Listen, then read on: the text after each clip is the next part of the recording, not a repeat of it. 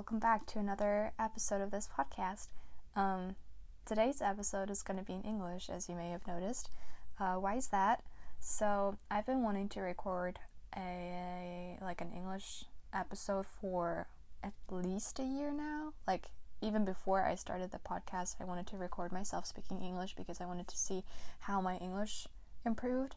And I wish I would have done it earlier, but I just never did it. So I thought this is gonna be the time. And even though I'm gonna go, like, I'm gonna go home in like two and a half months. No, no, three and a half months. Um, I thought it would still be cool to, um, yeah, speak a little in English and see how it, imp- it improved. And first of all, please don't uh, judge me. Like, my English is not perfect. I know that. Um, I'm not from the US. I'm not a native speaker. Um, I make mistakes. It is okay to make mistakes. Um, even though I'm a little perfectionist and I'm sometimes I'm pretty harsh on myself. Um, especially with this episode, I gotta calm a little, like calm down a little because I'm not gonna do it per- perfectly and I don't want to record it like 5,000 times. So, yeah, that's just gonna be um, I didn't even say the topic of this episode. Uh, the topic of this episode is going to be what experiences I've made um, with American high schools. And this is a very, very big topic, so I'm probably just going to talk about um, if it is like in the movies or what experiences I've made, like reality and expectation and stuff like that. I will try to make it short because it's 10 p.m. right now and I should go to bed. And but I just want to do that right now, so that's what I'm doing.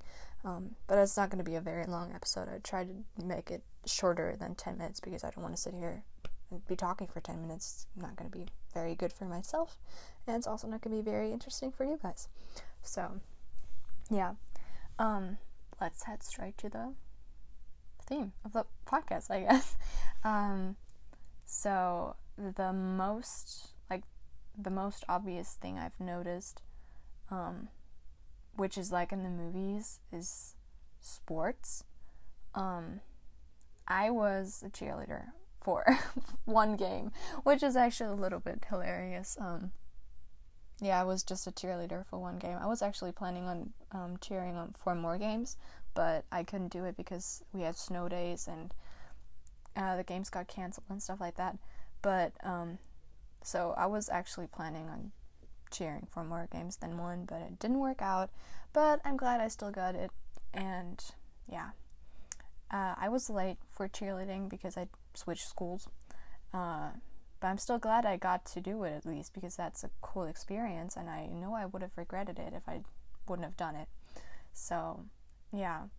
Um, but I feel like the first time I've walked through like both of those schools, like my old school and my new school, um, it was very interesting the first time I saw cheerleaders in the hallways because um, I mean it's not a usual thing in Germany, um, and I don't know it was just so cool, and it just reminded me a lot of those high school movies, and um, especially with my old like my new school, I noticed that the building actually looks like the building in movies.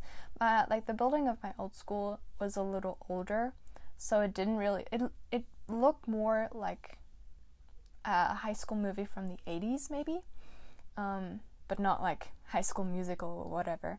Uh, which I didn't really mind, but um, yeah, it was just interesting to see.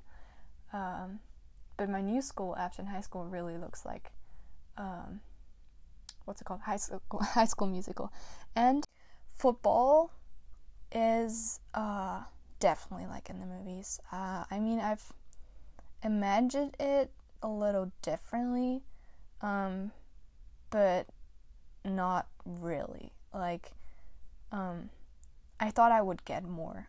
I didn't really understand the game at all. Like, it was confusing. I don't think any, like, a lot of exchange students get it. I don't think it's.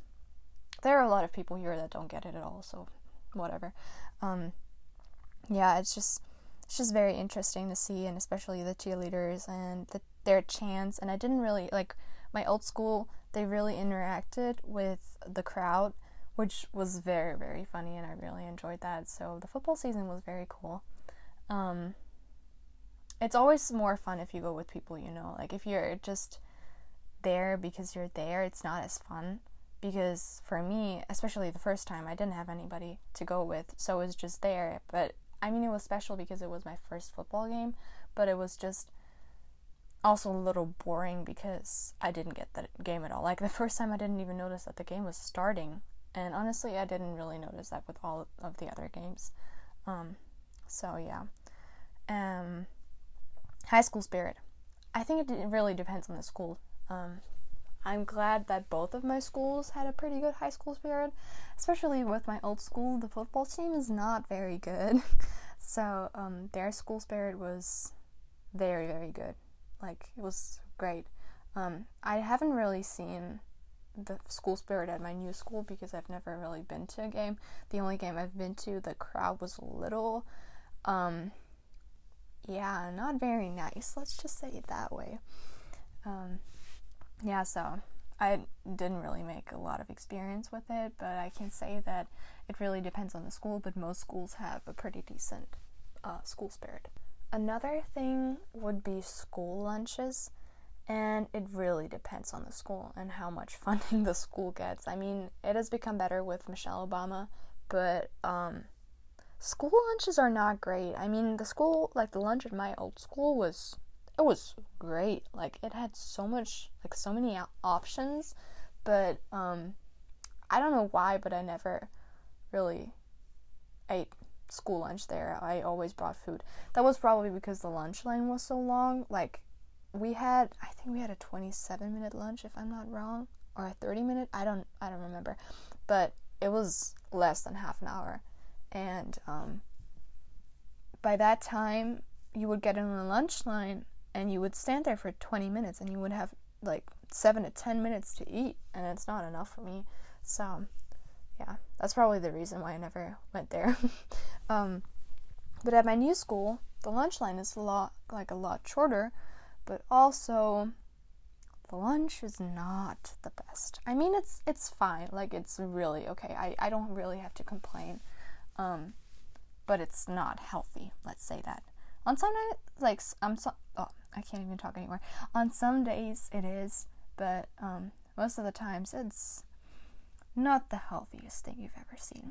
And um, yeah, honestly, I think I'm probably gonna make another episode on this, like a more precise one. But I notice that I'm getting tired, and I'm also noticing um, that my English is getting worse, which is kind of connected. So I think this is honestly going to be it. I mean, it's just going to be a short episode because I just want to see how my English improved. Um, yeah. I feel like the people that have heard my English before I came here would probably judge that better um, because I can't really remember how my English was. I know it's it was different definitely, but I can't really judge anymore. So I hope you enjoyed this episode. I hope you thought it was interesting, maybe a little bit. If not, I'm probably going to make a more detailed one. Well, I'm saying that now. I don't know if I'm actually going to do it, but I'm planning on doing that.